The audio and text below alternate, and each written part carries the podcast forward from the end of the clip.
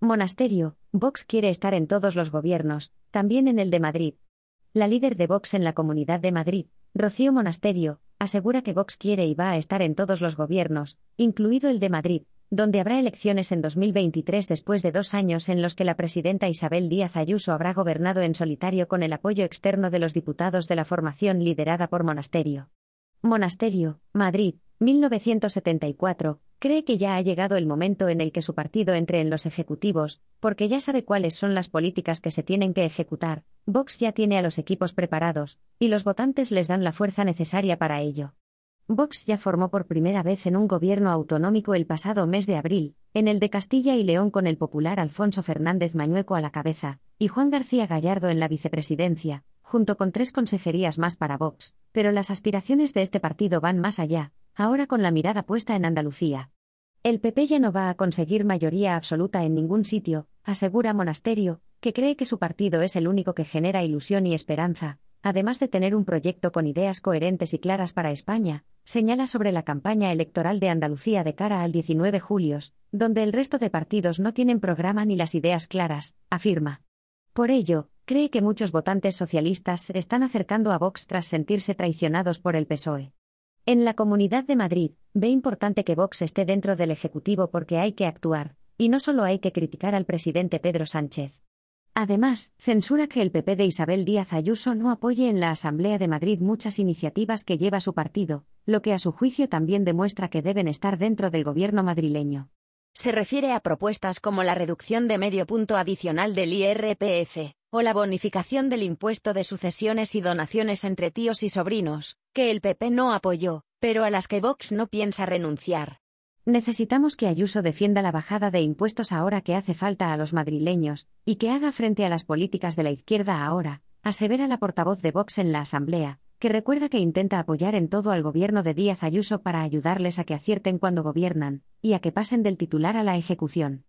Mientras que el tema de la inseguridad en los barrios tuvo mucha presencia en la campaña para los comicios del 4 de mayo de 2019, Monasterio pone ahora el foco en la fiscalidad, en una rebaja de impuestos que, a su juicio, Ayuso tendría que aplicar inmediatamente y no en 2023 para utilizarlo en la campaña electoral. Si nos escuchan y bajan impuestos, eliminan el impuesto de sucesiones, deflactan hoy y eliminan el adoctrinamiento, si nos escuchan, acertarán, afirma Monasterio, que advierte de que viene un huracán económico con la recesión, por lo que hay que actuar de forma inmediata a través de un plan anticrisis. Vox cree que la propuesta de deflactar el IRPF en base al crecimiento medio de los salarios no cubre la totalidad del coste fiscal derivado de la inflación, por lo que aboga por deflactar respecto al IPC, para hacer frente al aumento del coste de la vida y a la pérdida del poder adquisitivo. Sobre la inflación, también señala que ha afectado a los presupuestos de la Comunidad de Madrid, aprobados a finales de 2021, basados en un IPC del 3%, 5 puntos menos que el actual, por lo que esto cambia las reglas del juego. ¿Cómo vas a seguir con un mismo presupuesto cuando las condiciones han cambiado? Se pregunta la líder de Vox en Madrid, que calificó de papel mojado estas cuentas cuatro meses después de haberlas pactado con el PP. En cualquier caso, asegura que seguirá apoyando a Díaz Ayuso con lealtad como lo han hecho durante estos meses, y aunque ellos no saquen adelante las propuestas de Vox en la Asamblea de Madrid, pero insiste en la necesidad de que el gobierno pase a la acción. No solo hay que criticar a Sánchez, hay que actuar y yo pido acción.